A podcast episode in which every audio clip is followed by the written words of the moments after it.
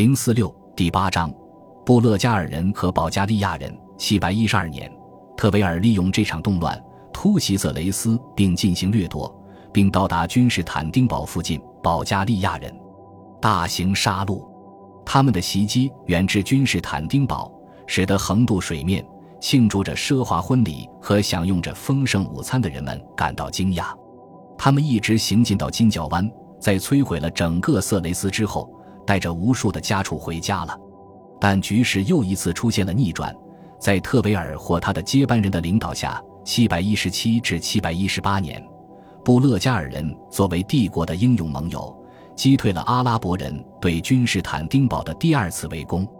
马斯拉马本阿卜德马利克既是倭马亚王朝哈里发苏莱曼本阿卜德阿尔马利克的兄弟。也是一位狂热的圣战分子，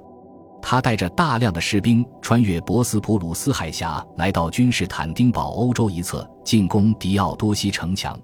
而阿拉伯的船只则封锁了君士坦丁堡，并试图攻击海堤。那时，根据西奥芬尼斯的说法，保加利亚民族对他们发动了战争，并且如消息灵通人士证实的那样，他们屠杀了两万两千名阿拉伯人。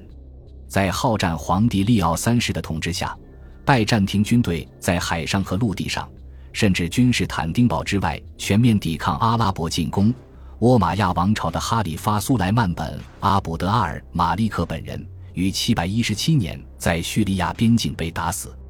大概是在领导一次牵制性攻击的时候。保加利亚人对于击败阿拉伯人的重要性被记录在泰马赫尔韦迪奥尼修斯的世俗史中。此书用叙利亚语，也就是东部晚期的亚拉姆语写成，其中一段文字因被纳入公元一千二百三十四年记事而为人知晓。保加利亚人参与战事造成的首要后果是损害了马斯拉马的个人战斗部队，不仅仅是护卫队。马斯拉马的军队到达了城下约六英里的地方。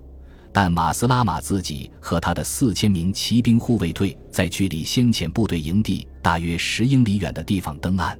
那天晚上，罗马人的保加利亚盟友在马斯拉马军队毫无戒备的情况下扑向他们，屠杀了随行的大部分士兵。马斯拉马逃过一劫，从欧洲海岸登陆，以便从内陆方向直接进攻君士坦丁堡的时候，征服这座城市的关键。阿拉伯人暴露了自己的后方，他们默认拜占庭军队会在城内守卫，而不是在郊区无济于事的游走，从而毫无防备。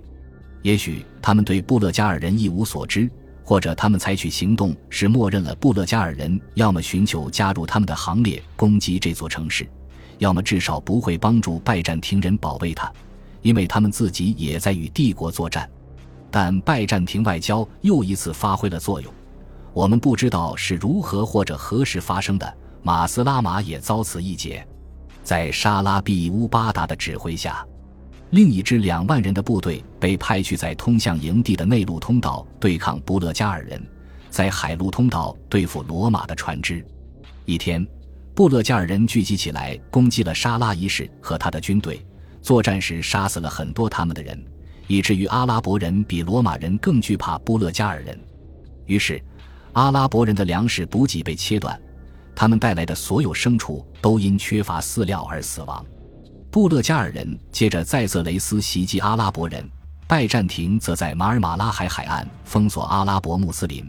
这些都被记载在如今被称为公元819年的编年史的文本中。